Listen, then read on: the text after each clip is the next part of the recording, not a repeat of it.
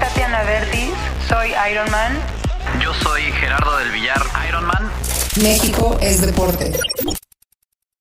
Hola amigos de México es Deporte, nuevamente aquí Tatiana con ustedes. Eh, temo decirles que Gerardo del Villar ha decidido dejar el podcast, lo vamos a extrañar muchísimo, es un gran amigo, eh, la verdad es que aportó muchísimo a este proyecto, eh, no cabe duda que las puertas están abiertísimas para él en el momento que, este, que decida regresar, ahorita está tomando un tiempo personal y pues es sumamente entendible ante todo lo que estamos viviendo.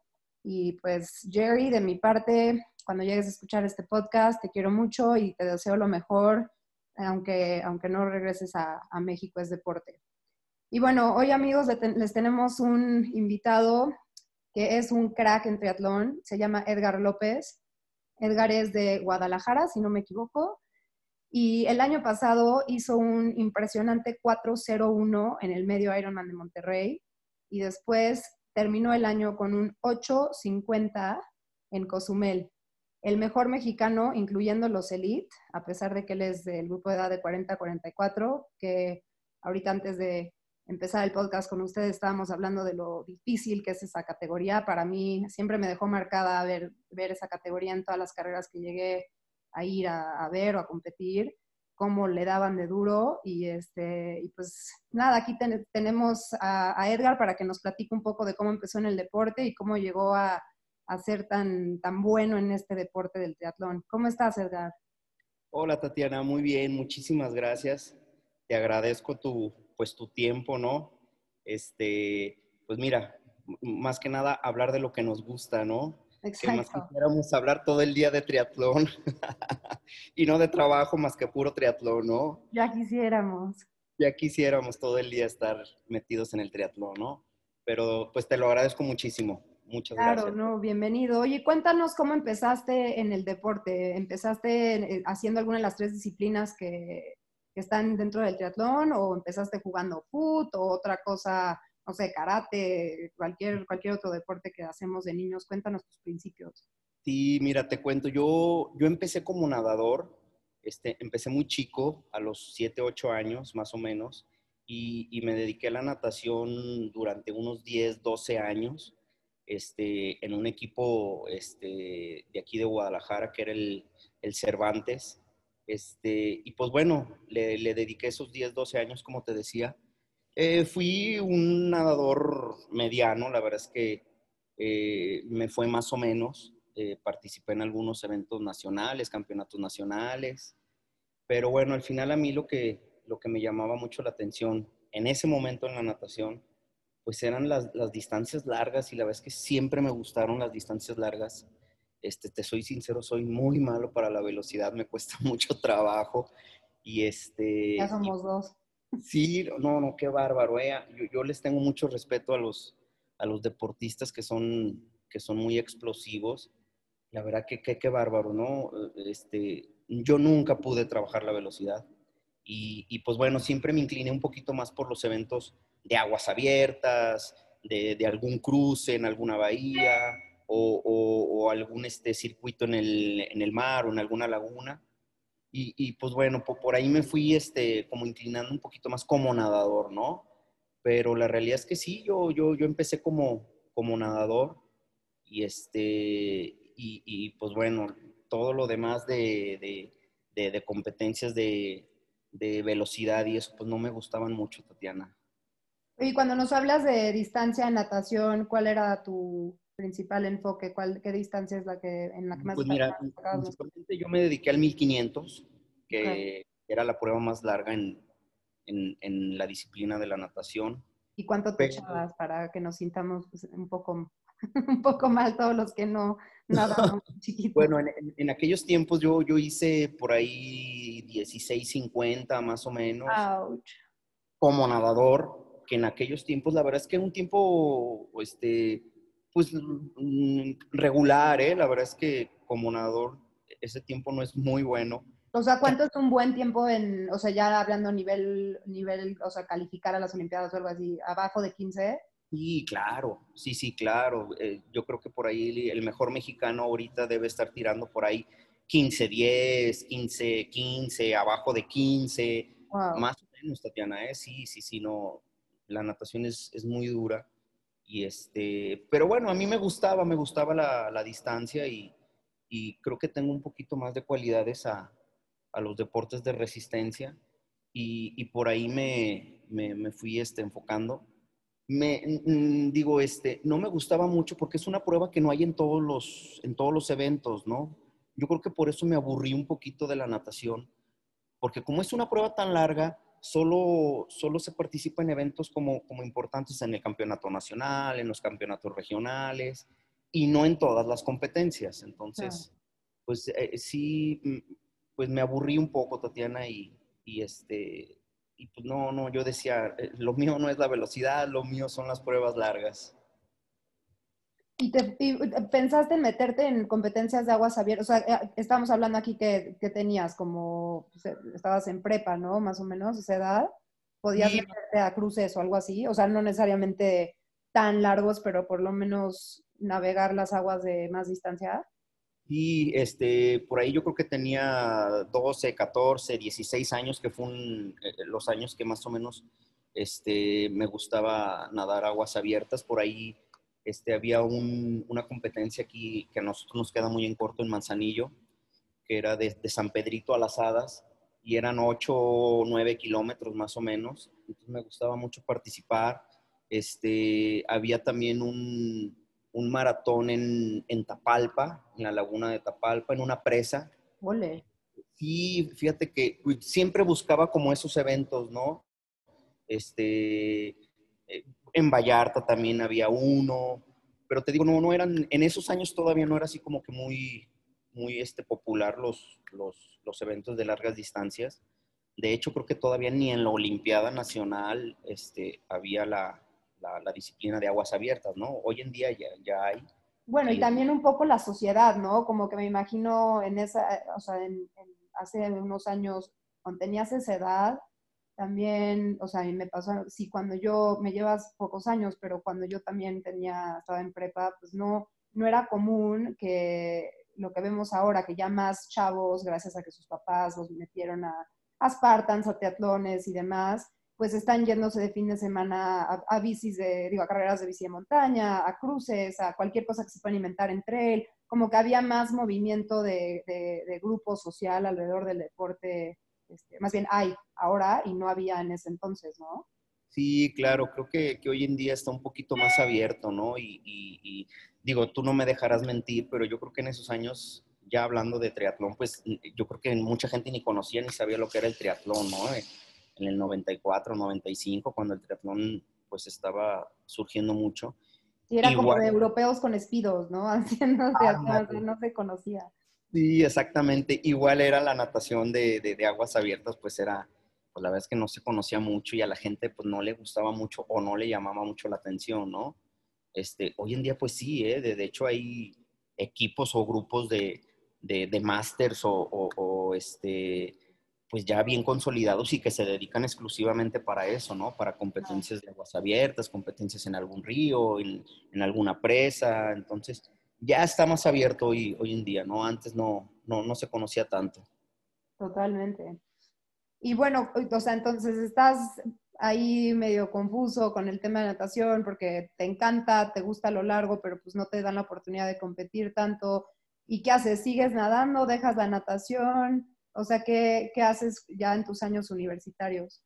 Y fíjate, es una historia muy, este, muy chistosa porque de hecho mi, entrenador de natación, cuando yo tenía 14 años, 13, 14 años, nos invita a, un triatlón, Tatiana, simplemente como, como, este, como una dinámica de grupo, de, de participar en algo diferente pero la realidad es que todos éramos nadadores, ¿no? Entonces, pues por ahí conseguimos bicicletas de montaña y una bicicleta así que, que, bueno, que la que tuviéramos en casa, ¿no? Y este, nos invita mi entrenador al triatlón, participo y, y pues error, que me enamoré del triatlón, Tatiana. Ay, cuando dijiste me enamoré, yo dije, híjole, conoció a alguien ahí, dejó el deporte unos años. No, me enamoré del triatlón, ya no, ya no lo dejé de, practicar de alguna manera. Era tu destino. Sí, sí, sí, sí. Hablé con mi entrenador y, este, le, dije, ¿sabes qué? Lo mío, lo mío es el triatlón. Me gustó mucho y este, él empezó, fue el, pues el, la primera persona que me empezó como a empapar un poquito más ahí en el triatlón, me ayudó un poquito con la bici y me empecé a meter al, al tema del triatlón, ¿no? Este, por supuesto. ¿te costó, ¿te costó, correr? Porque, o sea, yo de lo que escucho, estaba hablando con e, esto con un amigo el otro día, porque para mí, y seguro lo compartes viniendo de, de un background de natación, para mí se me hace primordial la natación como deporte para los niños porque les da un pulmón inigualable además de que es difícil que se lesionen, o sea, ya tienes que nadar un volumen extraordinario para que te lesiones, este, pero la mayoría de la gente que, trae esa, este, ese antecedente de natación, pues tiene, es una máquina, o sea, tienen una capacidad aeróbica brutal, entonces, pues la bici no hay técnica, ¿no? O sea, la natación es de lo más técnico que hay en el triatlón. Y la bici, pues nada más es hora nalga, y, pero la corrida, si logran tener buena forma corriendo, o sea, si logran aprender a correr bien, este, que hay unos que no, por ejemplo, Michael Phelps, una vez escuché una entrevista de él que dijo que, o sea, él casi casi se tropieza caminando, o sea, él es animal de agua y se siente totalmente fuera de su zona de confort en, la tierra. Este, claro. Pero si lo logras, pues, o sea, corres impresionante porque traes un pulmón ¿A ti te costó correr o sentiste luego, luego que, o sea, que, que sí, sí, sí se te daba. Sí, e, este, no me costó correr, me sigue costando correr, Tatiana. Eh, eh, yo, este, la corrida siempre ha sido mi, mi coco, la verdad es que sí me ha costado mucho y me sigue costando mucho mejorar mi corrida. Quizás como tú dices, tienes toda la razón. En, en cuestión de la capacidad aeróbica, no tengo ningún problema, pero la técnica de la corrida, este, eh, no sé, a mí la corrida me sube mucho la frecuencia cardíaca y, y este, y, es un tema para mí, ¿eh? O sea, sí tuve que dedicarle mucho tiempo. De hecho, pues bueno, yo siendo nadador, trataba de sacrificar días de, de natación para, para poder invertirle más a la corrida. Sí, porque aparte para, para triatlón tú ya traes una natación elite, o sea, la verdad estás, tú, tú puedes nadar con, con los elites porque, pues obviamente lo mantienes, pero no es tu debilidad que necesita enfoque, ¿no?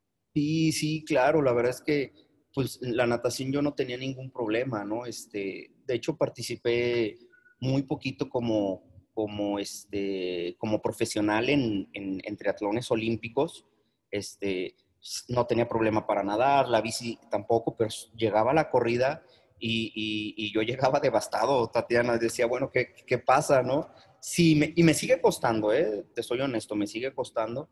Este, siempre trato de, de que la corrida sea mi, mi este, eh, el deporte principal ahorita, aunque no me guste tanto, pero yo casi todos los días le dedico algo a la, al atletismo, todos los días. Sea de... ¿Haces drills así como para mejorar técnica y eso? O, o, o sea, como ¿Tu entrenamiento ahorita se enfoca más en volumen para desarrollar la corrida o en qué, cómo le haces para mejorarla en tu opinión? No, sí, sí, sí tuve que este, trabajar ahí con, con este, algunos ejercicios de técnica, este, mi zancada, yo este, caía mucho con mis, con mis, este, con los tobillos, o sea, con, con los talones, este, entonces, todos esos detallitos, mi, mi, este, mi braceo, tuve que irlo modificando.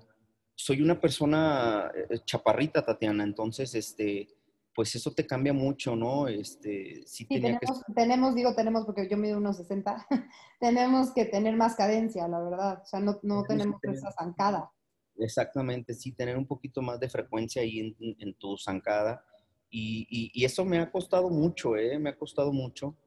Pero creo que eh, el, como mi distancia es los maratones, pues bueno, poco a poquito he ido mejorando. Este, he ido como que trabajando muy bien las distancias de acuerdo a mi, a mi, a mi velocidad de, de zancada y, y, este, y mi capacidad aeróbica. Pero si tú ahorita me pones a trabajar un olímpico, un sprint, me sigue costando, o sea... Es que sí, para mí es otro deporte, o sea, e incluso como que el teatro olímpico de draft como se practica a nivel elite, Sí. Me hace como si comparas el pádel y el tenis. O sea, es otra, es, es otra cosa. O sea, es otro entrenamiento, es otra musculatura. Sí, o sea, que, o sea, qué bárbaro. Yo te digo que, que respeto mucho a los, a los que hacen el triatlón sprint o, o- o ahora en, en la ITU, ¿no? Que, que, bueno, que hay algunas competencias en, en distancia sprint. Es durísimo. Yo no sé cómo pueden mantener esa velocidad por, por cierto tiempo y, y- y no, yo no puedo. La verdad es que yo no puedo. Este, Oye, ¿qué corriste para tu 850 en Cozumel? ¿En cuánto corrí? Ajá. En 3.12 creo, Tatiana. 3.12, 3.13 creo por ahí. Eso está cañón porque, o sea, estamos hablando de que es tu debilidad, de que, no, o sea, para, comparado a tu natación y tu bici no corres tan bien, tienes que mejorarlo, pero un 3.12, 3.13, o sea, hay quienes quieren hacer eso en un maratón abierto. Ahorita también estoy viendo tus splits de Monterrey, 24.35 en la natación, que eso es nivel elite, o sea, totalmente. 2.09 en la bici, igual, cañón y luego 1.23 corriendo, que es absol o sea, es abismal, es increíble ese tiempo. Ajá. Para ya nivel elite, sí que sí le bajarías unos 10 minutos, pero estás, o sea, estás ahí con las otras dos cosas, o sea, en tu Sí. categoría corres de, las mejor, de los mejores tiempos. Sí, fíjate que sí, sí, este, sí he mejorado mucho la corrida. Últimamente ya he hecho eventos pues muy decentes este, eh, corriendo. E- El, el 3-13 de, de, de Cozumel sin duda pues ha sido de mis mejores eventos en, la corrida, ¿no? En, en el 2016 en Kona ya pude correr también como en 3.17, 3.16 más o menos.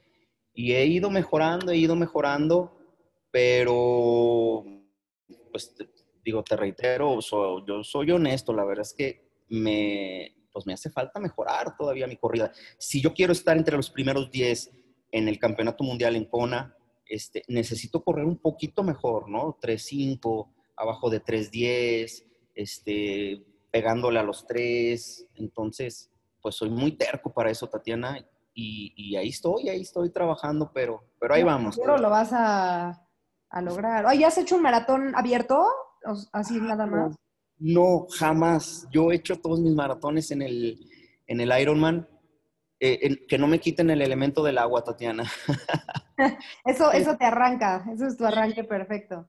Es, es, es lo que me arranca, pero no me motiva. Fíjate, es muy raro, pero no me motiva. Si tú me dices, oye, hay que preparar algún maratón, es, no me motiva nada. No. Y lo comparto contigo porque es otra plática entre atletas y maratonistas de eh, Sí. comparar ¿no? los tiempos del maratón dentro y fuera del Ironman y simplemente hay gente que corre mejor en un Iron y es, es o sea, suena ridículo, pero la verdad es que Es siento que hay un nivel ¿no? de calentamiento profundo, ¿no? Que ya traes horas de hacer ejercicio que nada más es como, ah, pues ahora corro y como que tu máquina ya está en automático y, y sí, o sea, a mí también me cuesta mucho el una, dos, tres, arranca y corre un maratón, como que no sé qué, pe- no, no sé qué pex, o sea, me, Algo pasa, ¿no? sí, algo pasa. Yo creo que yo tengo mis mejores este, 10 kilómetros en el, en el triatlón de La Paz. Este, pero si tú me pones a correr un 10 cada, este, no, no puedo. O sea, Sí, te entiendo. no, pónganme a nadar antes o pónganme a hacer un poquito de bici antes y luego ya me bajo a correr. Sí, totalmente.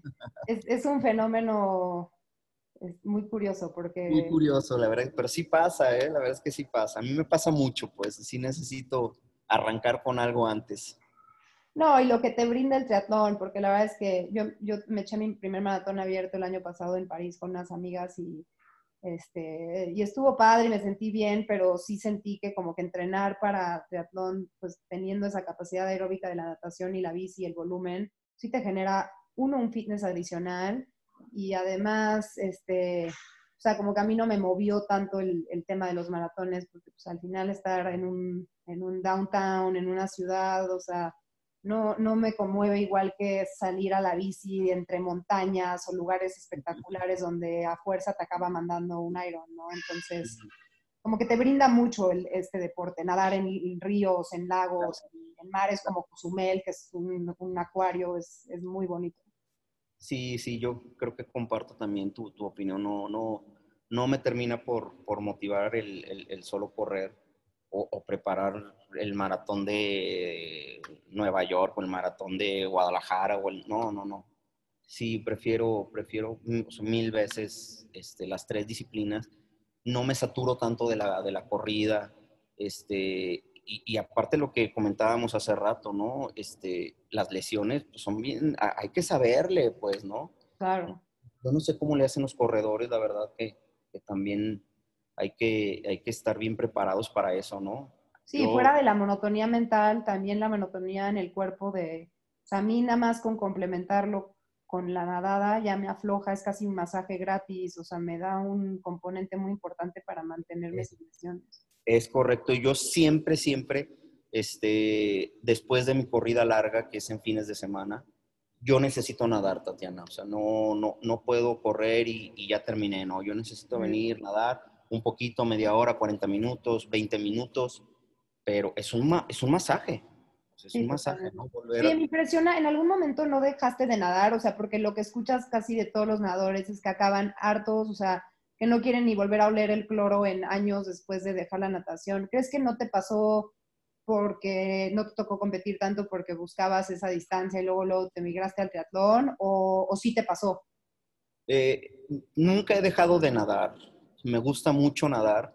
No, creo que no podría dejarlo este, ni por algún tiempo o, por completo. La verdad es que es, eh, yo necesito nadar.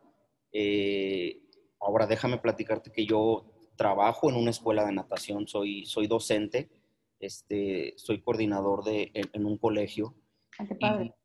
todo el día estoy en la alberca, ¿eh? Entonces, aparte de que estoy todo el día en la alberca, pues todavía me echo al agua a nadar, ¿no? Y, la verdad es que yo no, terminé saturado de los, de los entrenamientos de natación, ¿no?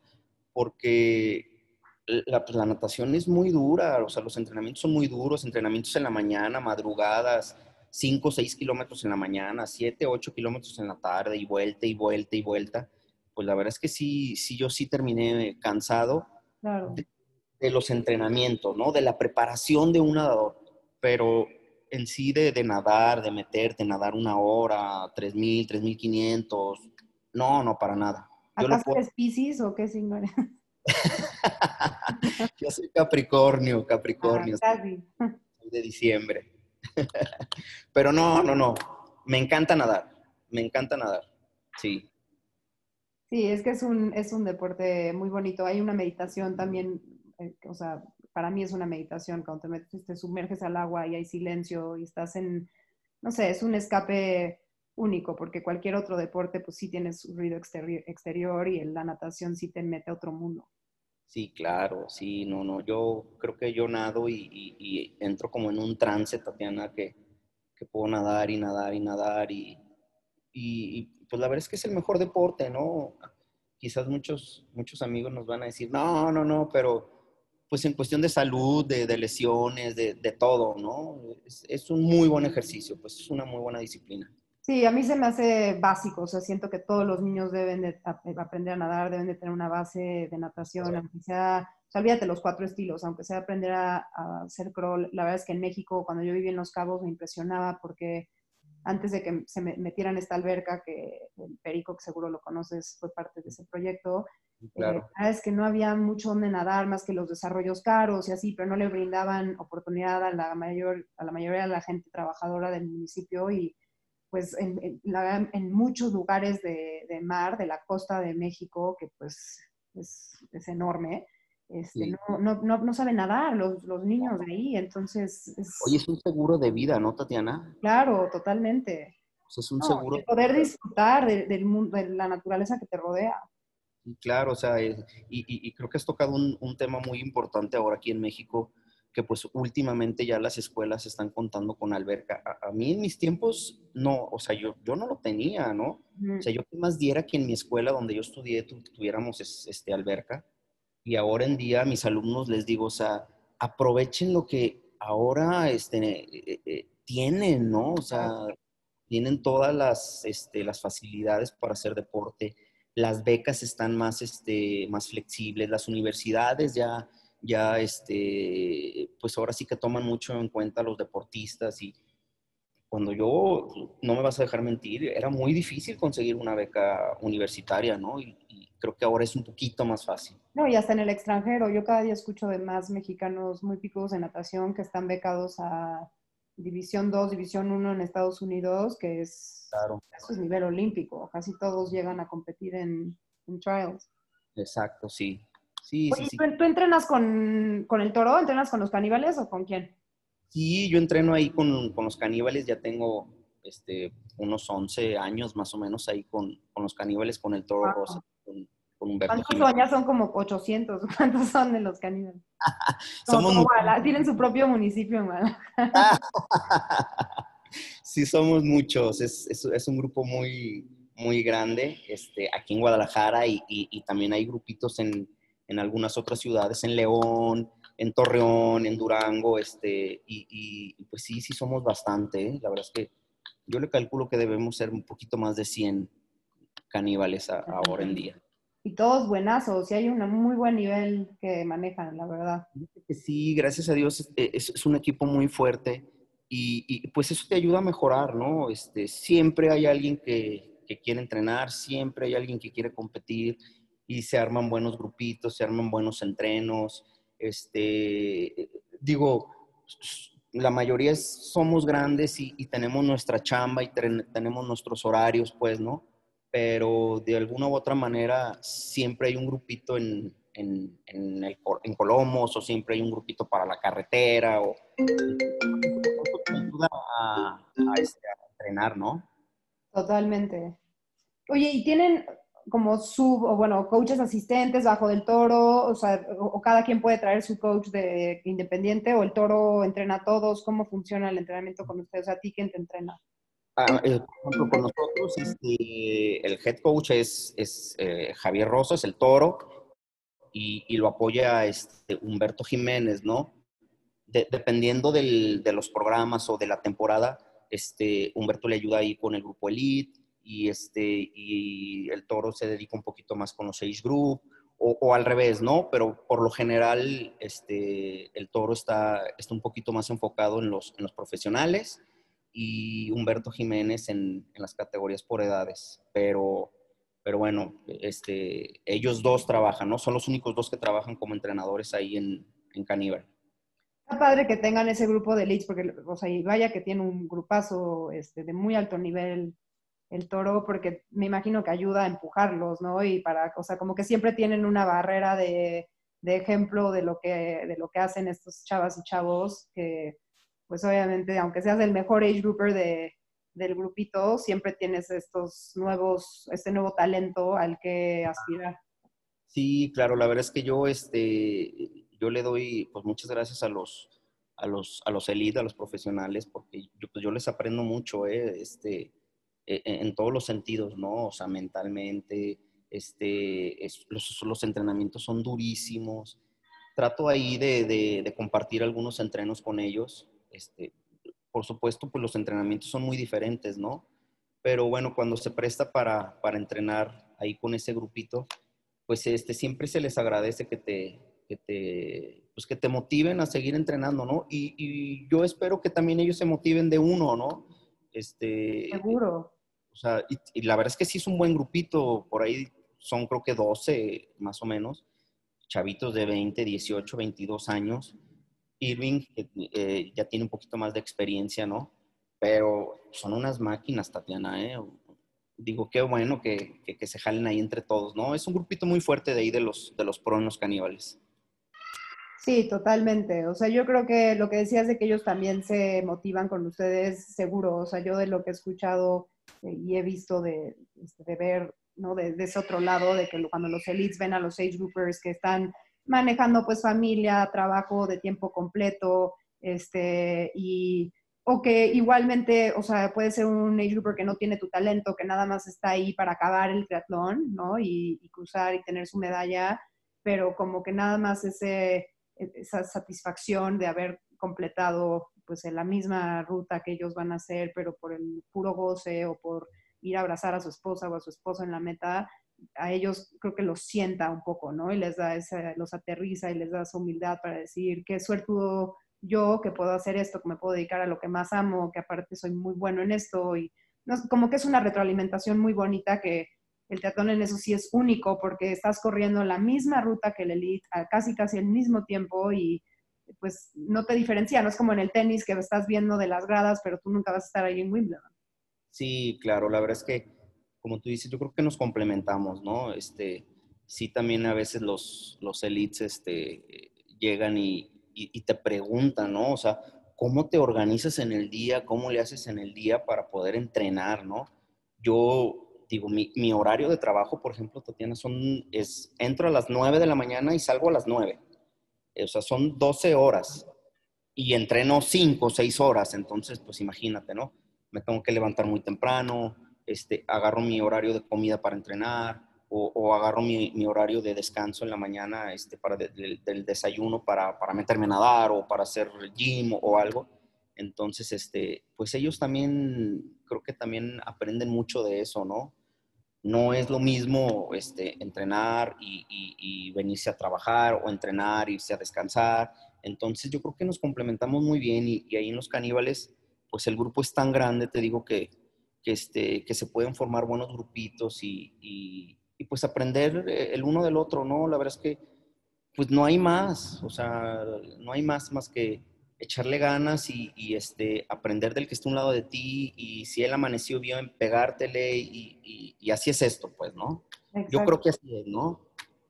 Oye, ¿cómo es tu entrenamiento? ¿Te enfocas más en volumen, más en, en calidad, o sea, más velocidad, dado que no, también, o sea, estuve debilidad que igual comparto, o sea, ¿Haces más cosas explosivas para trabajar eso? O, o sea, danos una idea de como cuántas horas a la semana de cada disciplina. La verdad es que digo, mi, mi, planificación se basa mucho en, en, en, las distan la distancia, pues en sumar kilómetros y kilómetros, este, pues en las tres disciplinas. Eh, estos últimos meses eh, hemos tratado pues de combinarlo, no, no hemos, o no he sido tan exigente pues con mi, con mi programación, porque pues no hay nada, Tatiana. Entonces, me ha ayudado a trabajar un poquito la velocidad, me ha ayudado a trabajar otras cosas que yo no, que yo no dominaba, que yo no hacía.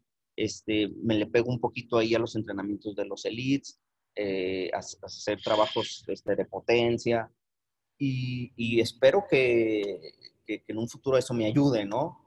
Pero normalmente mi entrenamiento está enfocado en, en trabajar este, eh, pues kilómetros y kilómetros y, que, que, al final, o sea, también es este, la velocidad es muy dura, ¿eh? O sea, empecé a trabajar la parte de la velocidad, de la explosividad y me lesionaba mucho. O sea, no estoy, no estoy preparado, pues mi cuerpo no está preparado para hacer mucha, mucha velocidad, pero la intento, ¿no? Y trato de trabajarla y, y poco a poquito irme adaptando y eso. Y, Qué bueno que no se te da la velocidad, porque si se te diera no me imagino lo rápido que iría. O sea, 850 sin velocidad está cañón. No, no, muchas gracias. Pero sí, sí, estos últimos meses me he salido un poquito de mi zona de confort, de, de, este, de trabajar muchas horas.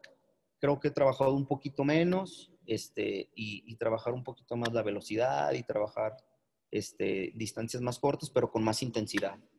Oye, ¿y cómo has estado mentalmente? O sea, porque habías calificado para CONA, ¿no? Y no se hizo, y obviamente todos hemos tenido un poco de, crisis ante, ante, carreras que nos importaban, que se nos han cancelado, y también es un poco pues la incertidumbre de no saber cuándo van a ver, qué hacemos, este, qué tipo de entrenamiento, si estamos entrenando simplemente por salud o, por, o hacia una meta.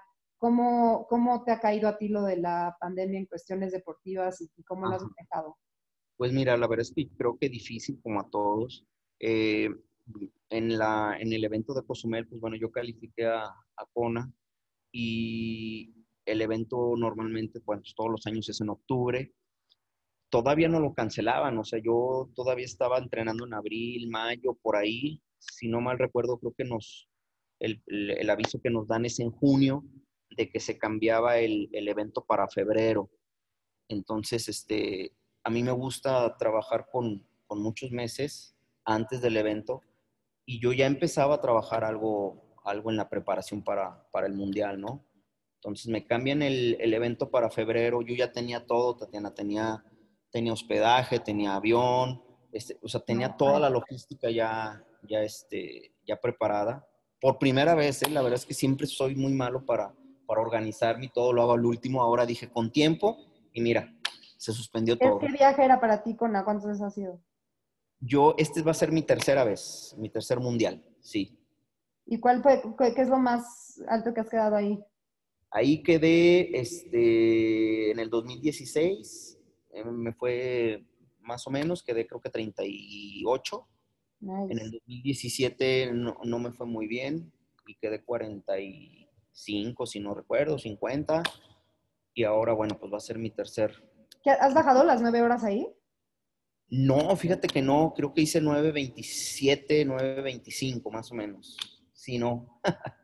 Yo digo, a ver, es que no, pues cada quien tiene su experiencia o su perspectiva distinta, ¿no? En cuanto a ciertas carreras, pero para mí Cozumel es más difícil, o sea, puede haber igual viento cruzado, es, a, mí se me hace más caliente porque en Kona es, que siempre se acaba nublando, o sea, corres un poquito en Ali con, con sol, pero ya lo demás sí te toca bastante de, la, de, lo, que se nubla, siempre esa isla en la tarde.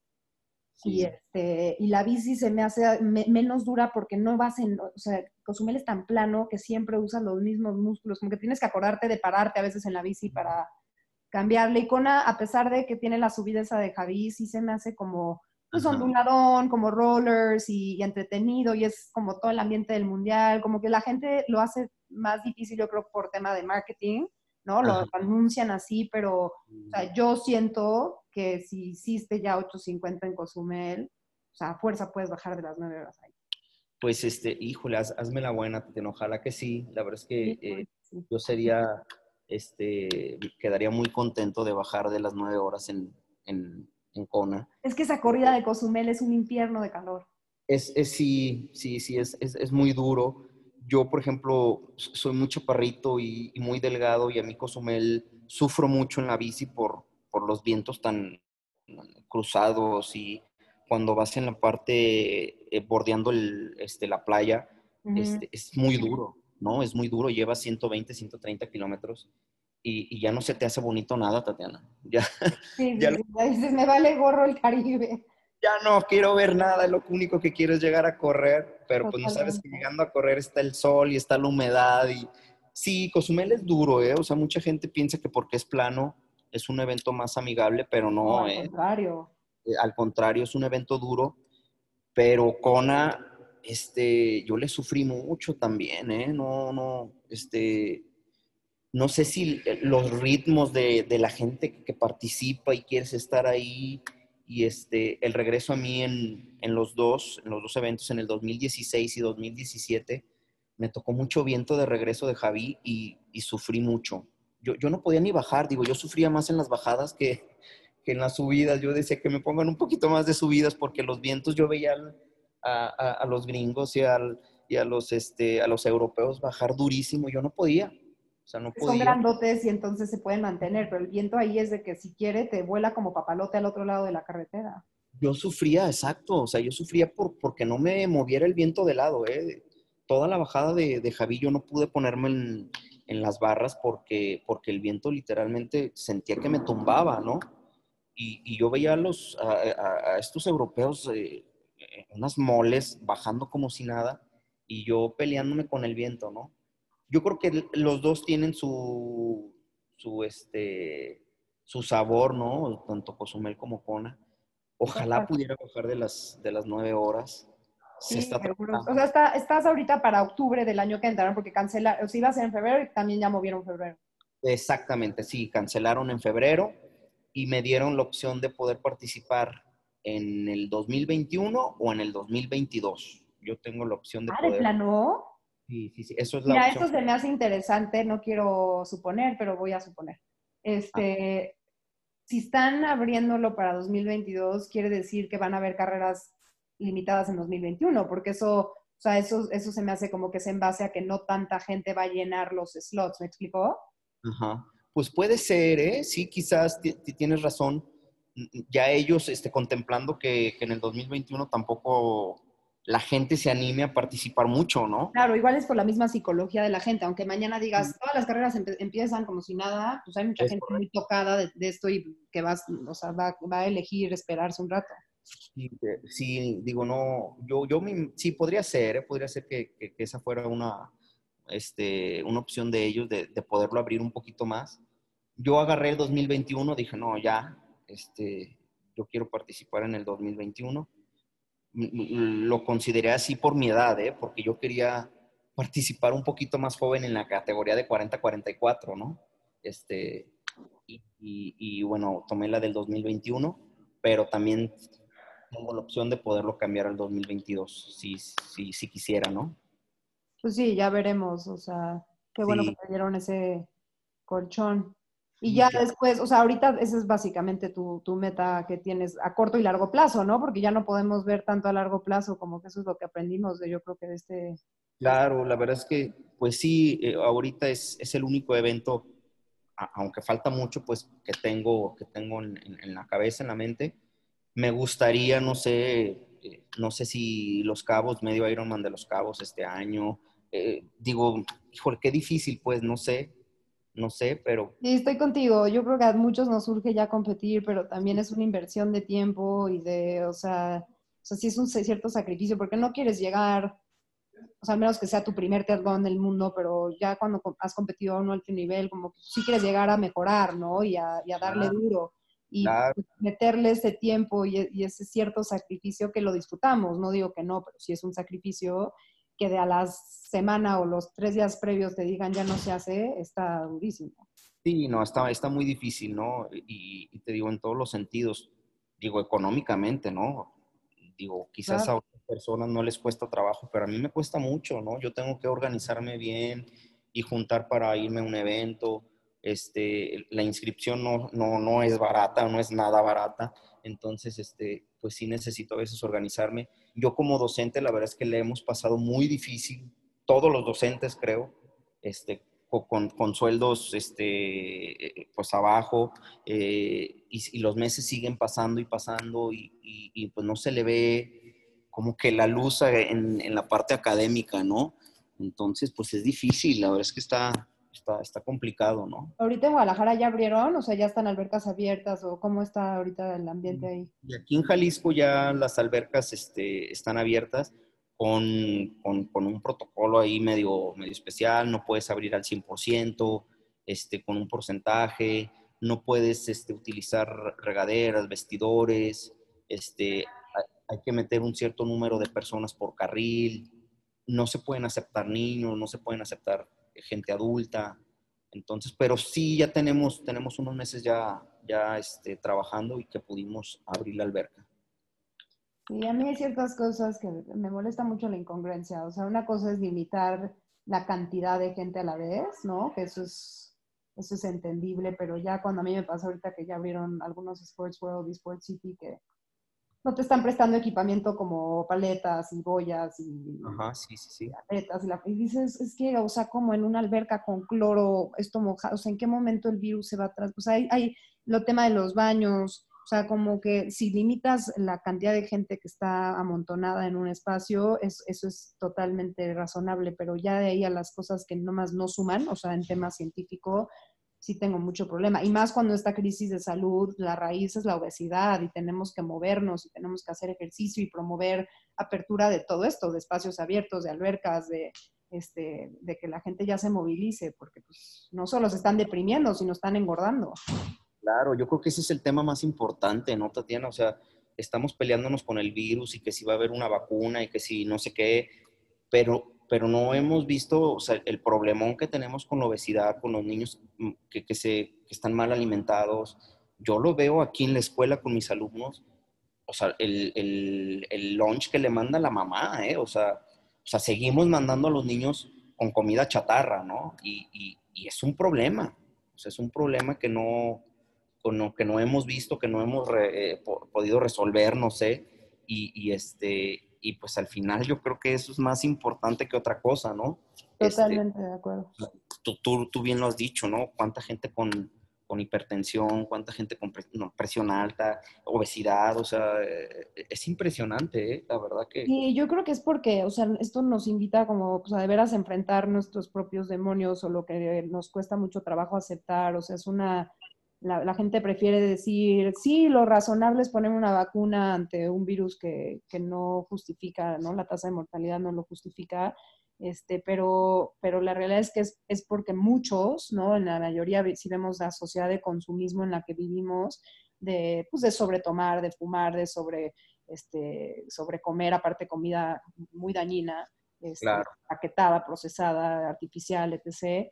Y, y, mucho viene de que la gente simplemente no quiere cambiar sus malos hábitos. Y a mí se me hace un tema de medicina preventiva en donde estamos dándole cuerda a que la gente en vez de que diga, que tome autorresponsabilidad, ¿no? Y amor propio y diga, voy a cambiar mis malos hábitos, es más fácil aceptar que hay una pandemia este, absurda y que la, la, cura no, viene de los farmacéuticos y, y, este, radica en una vacuna.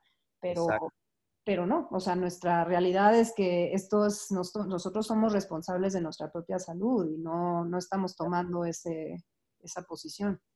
Claro, ¿no? ¿Cuánta gente sedentaria no tenemos, ¿no? Que, o sea, que no se mueven todo el día, que no quiere, este, pues invertirle un poquito de su tiempo en hacer ejercicio, caminar, este, trotar, este, salir a dar unas vueltas, o sea, la verdad es que sí nos hace falta mucho esa cultura aquí en México. Digo, totalmente. Y nada, nada como el aire libre, nada como el sol, nada como moverse para tu sistema inmunológico. O sea, yo creo que para mí la verdadera crisis de salud o la oportunidad dentro de la crisis de salud eh, la tenemos los deportistas en empezar a hacer mucho ruido a la gente que conozcamos, aunque les cueste, aunque nos, nos quieran este, cachetear porque es, es duro lo que le estamos diciendo, no, es la verdad, la verdad duele, pero es decir, muévanse, salgan al sol, este, apaga las noticias, limpia tu mente, tu espíritu y tu cuerpo, porque si no, pues la próxima, el próximo virus que va a haber, eso es garantía, porque vivimos en el planeta Tierra, que vamos a seguirnos medicando y, estando sentados en un sillón, pues no. Claro, pues, digo, nosotros tenemos este, ahora sí que la medicina, ¿no? O sea, ahí lo tenemos, o sea, simplemente pues hay que movernos y hay que hacer ejercicio. O sea, creo que todo todo mundo lo sabe. O sea, el ejercicio es como, como la fuente de la juventud, ¿no? O sea, este, ahí lo tenemos y no queremos, ¿no? No, no queremos y, y seguimos con más problemas, ¿no? No nada más con este virus, con otros virus y con otros padecimientos y, y, pues bueno, pues ahí está. Claro, que nos matan cada año. Exacto, exacto. Oye, pues para cerrar, quisiera preguntarte otro tema polémico, además de la pandemia. Este, o sea, yo, yo, tengo ahí un, de hecho voy a tener una entrevista con el toro sobre el tema, es, es un tema que a mí me toca en lo personal, eh, por, por, lo que entiendo y he vivido del deporte, eh, en cuanto a la gestión deportiva, o sea, a mí eh, se me hace que tenemos una cantidad de talento impresionante en México, de hecho también mucho más talento por excavar, o sea, que no hemos descubierto, pero dentro de grupos como el del Toro, que pues tú los vives, los, los conoces y, vives en entrenamiento con ellos casi diario, pues hay, hay unos chavos y unas chavas que este, pues son nuestro futuro, ¿no? Nuestro chance de tener una medalla, de ir a las Olimpiadas al menos, y, muchos necesitan apoyo. Y secundario a ellos, que para mí ellos se me hacen prioridad, ¿no? O sea, los chavos de nuevo talento que aparte necesitan, eh, pues tenemos a los age groupers que, que están compitiendo, representándonos a nivel internacional, quedando en increíbles los lugares, teniendo podio este, nacionalmente casi todas las competencias que hacen como tú, siendo mejor mexicano, ganándole hasta los elites en muchas este, carreras.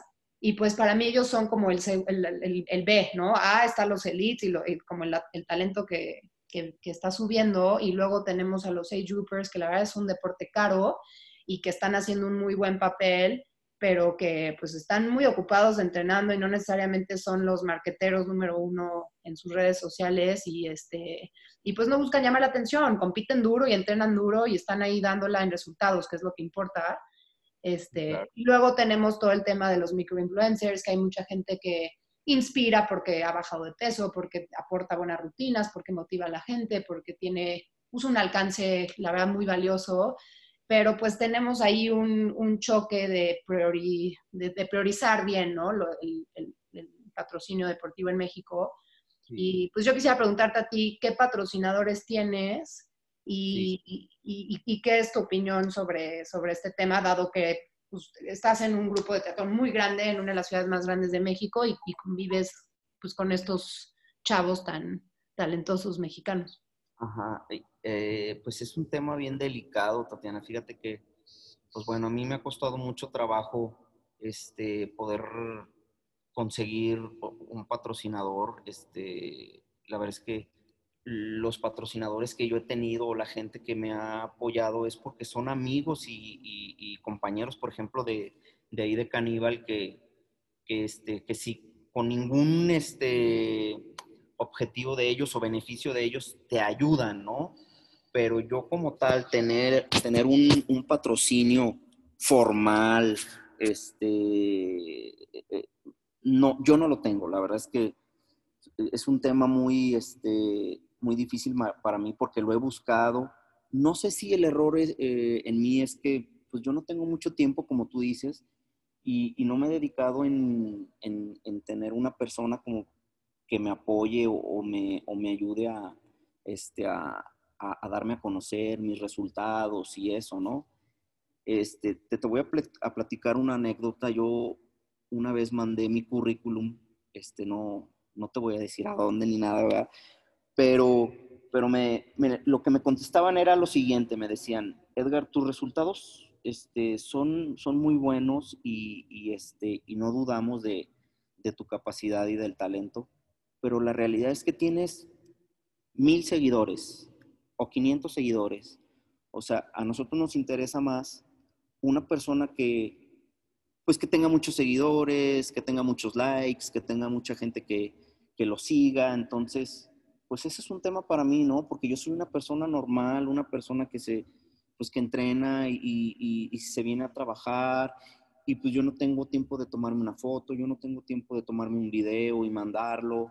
Entonces, este, me vas a hacer enojar, Tatiana, ahorita, y no quería, y no quería, no quería ponerme molesto, no, no te creas, pero sí, ¿eh? tienes toda la razón. No, es que sí frustra, porque a mí se me hace un tema de que no puedo culpar a la, a la, gente que lo, que lo recibe o que, los, o que lo sabe buscar o que se sabe vender, porque pues es también como, pues life isn't fair, ¿no? Y hay gente que se sabe vender y que se dedica a eso y lo logran, ya sea auténtico o no, pero a mí el problema de todo esto siento que la, o sea, la raíz es, viene de la parte de las marcas y de las compañías. ¿Por qué? Porque tienen una falta de auditoría y de entendimiento de, de buena gestión deportiva. O sea, eh, lo que, lo que debe saber, por ejemplo, esa persona que te dijo eso es, a ver, si, si tú me haces a, mí, Edgar, un, un, como poster boy del triatlón, ¿no? Igual que se agarran al, al, niñito, este, pues vamos a decirlo así, o sea, el niñito morenito, humilde de México, que está pateando una pelota este, de foot y lo vuelven el poster boy, ¿no? El, el, el, héroe a aspirar a otros niños, pues la mayoría de los mexicanos se van a identificar con él, en vez de que agarren al chavito o a la chavita bonita, este, me que esta palabra, pero pues fifi, ¿no? Eh, vende, mm, sí vende más, pero, pero tú tienes la oportunidad como marca o compañía de ser líder en, marcar ese precedente y, cambiar como el flujo de dónde viene ese patrocinio, ¿no? O sea, cambiar la razón por dar el patrocinio, que es mérito, más que nada, ¿no? Mérito y ejemplo. Entonces, para mí alguien que conteste eso es como, pues, buscas likes y buscas seguidores, pero uno, son auténticos, o sea, esa persona que tiene 15 mil o 150 mil, son tu target market. Y dos, ¿cómo puedes demostrarme que estás generando X cantidad de ventas? A través de esa, de esa persona, porque tú sí estás compitiendo, compitiendo dentro del mercado, o sea, tú estás subiéndote al podio, estás, o sea, la gente sabe quién eres, estás compitiendo internacionalmente y la marca te puede dar a conocer, o sea, la marca puede echarte a andar. claro, claro, tienes toda la razón, ¿no? O sea, no, no, no sé, este, al final cuál es el, la clave para esto, ¿no? Pero acabas de caer en un tema muy importante, ¿no? O yo como una persona este, este, mortal, pues, pues me imagino que la gente que me vea competir y que vea mis resultados, pues son, como tú lo dices, son más auténticos, ¿no? O sea, porque yo me, yo me, este, eh, le invierto a las cosas que, que, creo que son las mejores, a la bici que creo que es la mejor, a los tenis que creo que son los mejores. Entonces... Sí, tú si vendes un producto es porque lo usaste y porque, lo, porque crees en él y no porque este, te, te, va a generar más ¿no? te dijeron. Sí, es como soltar esa superficialidad dentro de los patrocinios y para mí, la, la verdad, la, la, los que pueden y tienen el poder de cambiar eh, cómo, cómo, es el efecto dominó de los patrocinios, pues son, son las marcas. O sea, yo entiendo que las conexiones son todo y que tu amigo, tu primo, del tío, de no sé qué, puede ser el lead marketer de Nike, por ejemplo, lo que sea, pero tú en Estados Unidos llegas con un resultado que nadie conoce, aunque, aunque llegues a la cita a sentarte porque es tu primo, pues al final te va a pedir los méritos, o sea, no, no va a poder respaldar ante toda la compañía o ante su departamento de marketing ese patrocinio si no está respaldado por, por logros, a pesar de que haya una conexión familiar o personal muy gorda. Y, eso es lo que en México yo creo que nos perjudica, no solo en deporte, en todo. O sea, es lo que nos hace una cultura y una sociedad rota, porque todo lo basamos en cosas incomprobables, inauténticas, superficiales y no en base de ejemplos, valores y méritos. Claro, digo, este, digo, cuántas veces hemos, hemos tocado el, tema y, lo platicamos entre, entre los deportistas, ¿no? A veces, si no eres futbolista, no, no te conocen, o si no eres futbolista, no vendes. Y tantos deportistas y tantos talentos que hay, y, al final, como tú lo dices, los, los, este, los, los deportistas pequeños, todo, todo ese este, semillero de, de, deportistas que tenemos con mucho talento, deberíamos de, de, apoyarlos desde chicos, ¿no? Y no hasta que ya fueron buenos, ¿no? Entonces, necesitamos cambiar mucho ese chip aquí en México. Si a mí me lo preguntas, a mí me ha costado mucho trabajo. Siempre me ha costado trabajo, siempre me han echado para atrás. Este, te digo, mis apoyos son de amigos, mis apoyos son de, gente conocida que, que, sin ningún fin me, me, me, apoyan y me ayudan, pero como tal, una marca, no la tengo, Tatiana.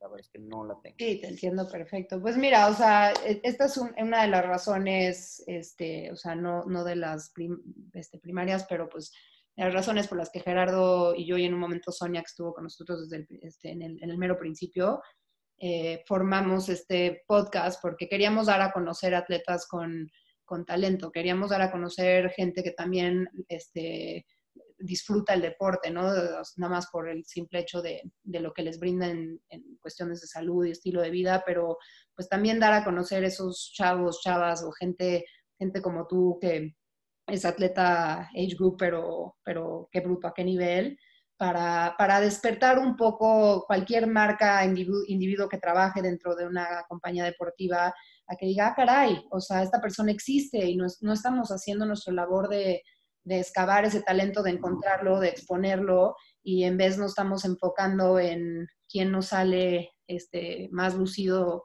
en Instagram o en, cualquier red social. Y yo creo que si, si, podemos lograr eso, aunque sea poco a poco, eh, pues podemos empezar a, a cambiar las cosas. Y yo me he enfrentado con, entrevistamos un chavo de La Paz, este, que es ciclista y más que nada en velódromo y venía de ganar no sé cuántas medallas y, y, tiene, no tiene ni un patrocinio, ¿no? Y tú y yo tenemos gente conocida que les han dado bicis, que están claro. muy acuareados y la verdad es que dices, híjole, no por nada, pero ubícate un poco, o sea, no, no tienes ni la edad y, y aunque la tuvieras o, o tuvieras tu, tu, misma edad, ¿dónde están, dónde están tus resultados, ¿no? Que, que respaldan ese tipo de, de, apoyo y más en un país como el nuestro tan necesitado. Y, y la verdad es que duele porque es, es, tan talentoso, o sea, el mexicano es muy buen deportista, tenemos tantos chavitos, o sea, desde niñitos que tienen todo el potencial para no solo ser grandes deportistas, pero cambiar su rumbo de vida con cierto nivel de, de, ayuda y, pues desgraciadamente se, se pierde un poco, se diluye.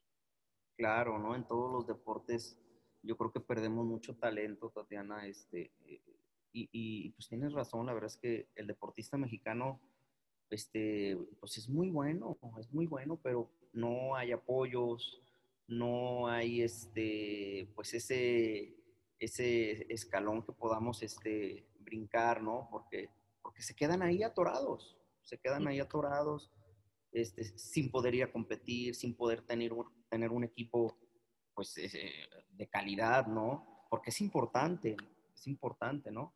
Y qué bueno, la verdad es que muchísimas gracias, Tatiana, y, y qué bueno que este proyecto ojalá, este, pues salgan muchas cosas buenas, ¿no? Sin duda, mil gracias Edgar, gracias por ser partícipe y también ser uno de los que este, aportan no solo en el deporte, pero aquí en el podcast con, con sabias palabras que lleguen a, a, despertar muchos mexicanos.